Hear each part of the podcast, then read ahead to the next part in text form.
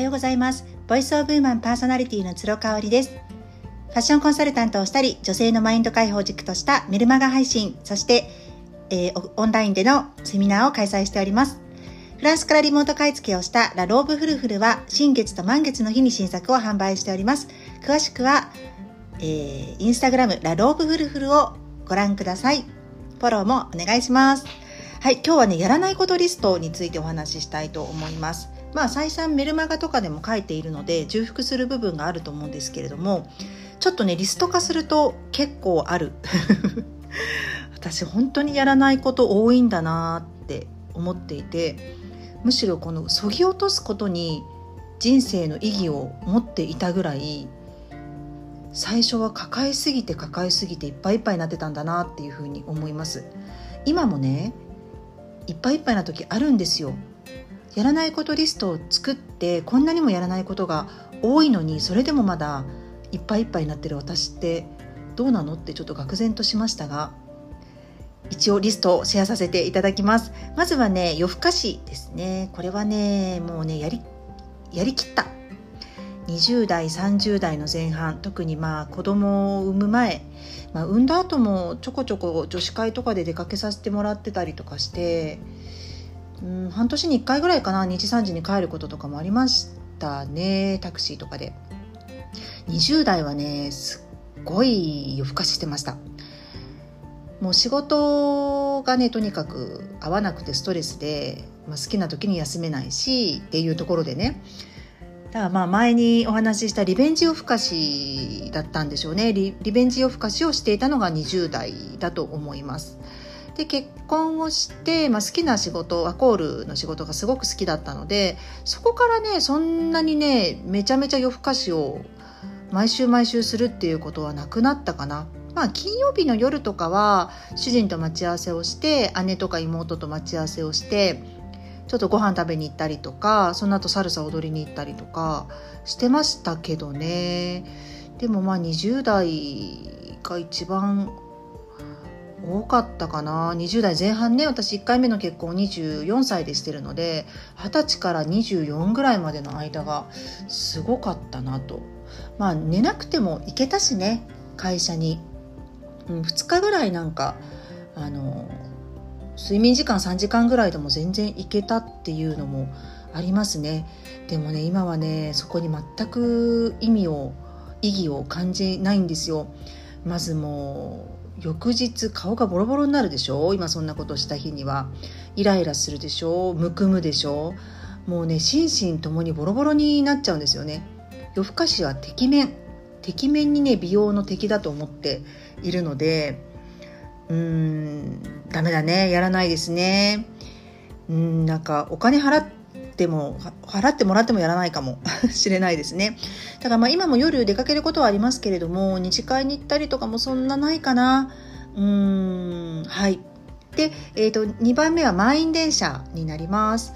えーと、と私ね満員電車に乗って基本的にずっと通学通勤していたタイプなんですよ。していたんですよね。で、えーと、中高も私立に行ってて、えーと、うちから学校までドアトゥドアで2時間ぐらいかけて、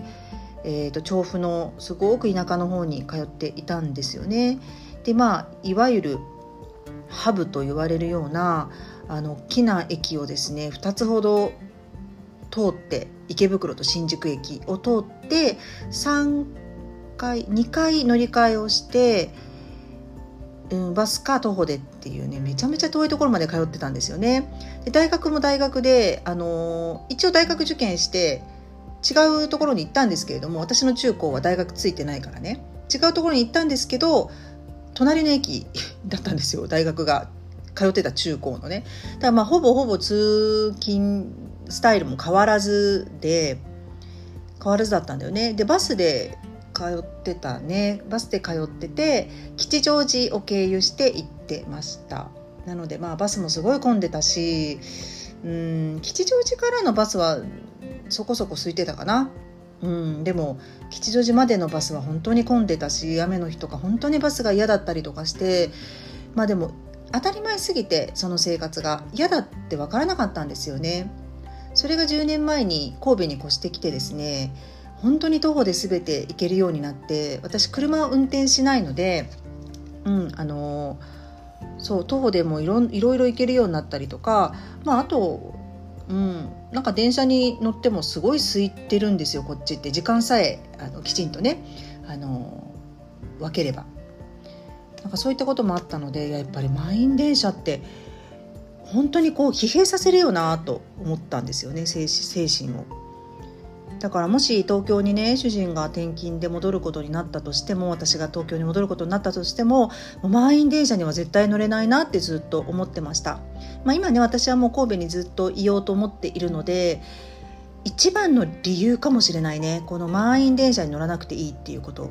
そのぐらいねちょっと私にとってはネックでした。で3番目なんですけどこれは車の運転になります。車はねもう運転しなくなって2年ぐらい経つかな。ペーパードライバーになりました。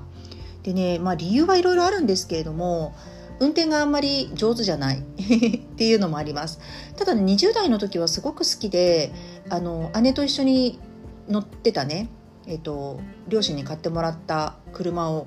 に乗っていろんなところ行ったし友達とドライブ行ったりとかすごく好きでした。であの音楽聴いたりとかするのが好きなので聴きながらドライブしたりとかすごく好きだったんですけれどもやっぱりね子供産んでからねあの赤ちゃんってチャイルドシートに乗せるとうちの子はね必ず泣く子だったんですよ。でそれがすごい気になっちゃって運転がなんかに集中できなくなっちゃった時があったのね。でまあ今の主人があの結構なんて言うんでしょう外車が好きというか大きな車が好きなのでうんなんかこうファミリーに合わせて私に合わせてあの主人が乗りたくない車種に乗るっていうのはなんかちょっと違うなって思ったんですよ。だったらもう私は車の運転を諦めて主人はもう好きな車に乗ってもらおうって思ったのが2年前だったんですよね。ちょうど車を買い替えたタイミングでもうそこからあの運転しなくなったので運転免許証はもう身分証明書代わりという感じになってますね。もう2年間一度も練習してない。あとやっぱ視力がねどんどん下がってく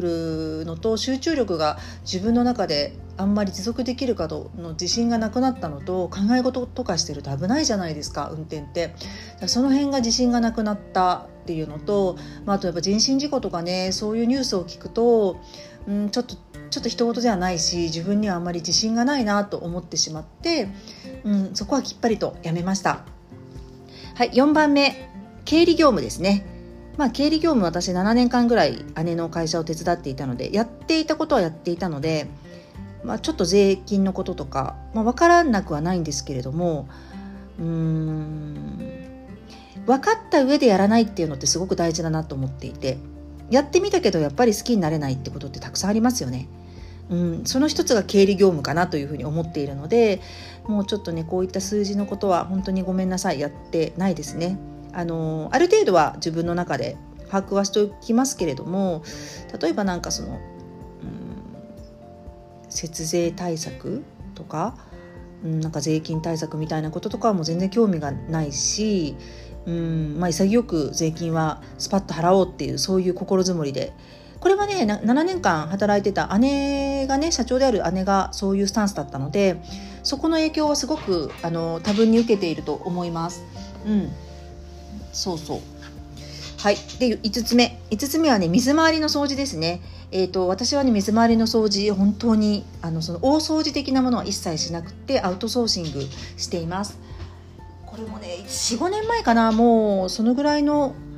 お付き合いになるのかな。あのふと主人が見つけてくれたホームページでお願いした個人でやってらっしゃるお掃除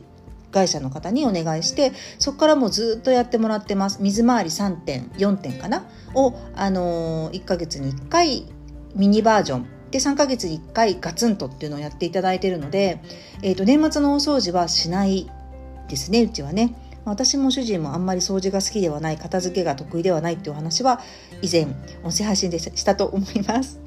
はい、あとはねえっ、ー、と12345 6番目長時間の気乗りしない移動ですね。もう新幹線とかも全然乗ってないなという気がしていて。うんそうだね。この前東京に行った時は飛行機に乗ったんですけどうん基本的に気乗りのしない移動は、まあ、短時間でも長時間でもしないんですけれども、まあ、例えばねちょっと家事今日するの面倒いなスーパーの買い出し面倒いなと思ってもスーパーってまあ自転車でとかね徒歩で10分以内じゃないですか。うん、だから行けてるっていう感じですね。これが例えば30分以上かかるスーパーとかだったらもう絶対行かないですね私はね。基本的にスーパーに行って買い物をすること自体がそんなに好きではないのでスーパーに行く時間帯とかも絶対混んでない時間帯を選んで行ってますもう仕事と仕事の合間にもうそれをもともとスケジュールとして入れ込むっていうぐらい徹底してますはい。で、最後ですね。これはね、電話での長いやり取りになります。うん、これはね、ちょっとね、自分からは絶対しないんですけど、避けられない状態っていうのもありますよね。あの、先日、フランスからリモート買い付けをしている商品がドバッと届きましてでいつもはねあのお世話になっている、D、DHL さんから特に連絡もなくあの届くんですねただまあなんか今回ちょっとニット関係があったりとか新しい商品も入ってたのでおやおやということで電話がねかかってくるんですけどこれがね1回じゃ終わらないんですよ2回3回とね「すいませんたびたび」って言ってねあの電話がかかってくるんだけどこれはねもう受けなきゃしょうがないんだけれどももう自分からは絶対にしたくないですね。なので私がそういうなんかやり取りをしなくちゃいけない仕事がもし目の前にあったとしたらやらないかな。そのぐらいすっごい嫌ですね。うん。だからメールでいいじゃんって思っちゃうので、まあ、メールにしていただくかまあ、そういうね DHL さんみたいなところは急ぎ急いでやっぱり出してもらいたいので頑張りましたけれどもあの余計なことは絶対言わないようにしてます。なんかもう余計なこと言っちゃうとまた話が長くなっちゃうのでとにかく聞かれたことだけ端的に答えるイエスかノーか それをねすごい徹底してやってるので電話がねあんまり得意じゃないんですよね私主人ともほとんど電話しないので LINE で済ませてるしお友達とも仕事関係の方ともみんなメールか LINE になってますよねはいということでやらないことリストやることリストは皆さん書かれると思うんですけどやらないことリストを書くことっていうのもあのそぎ落として無駄を省くっていう意味ではすごく大事だなと思っているのでご興味ある方はやってみてください。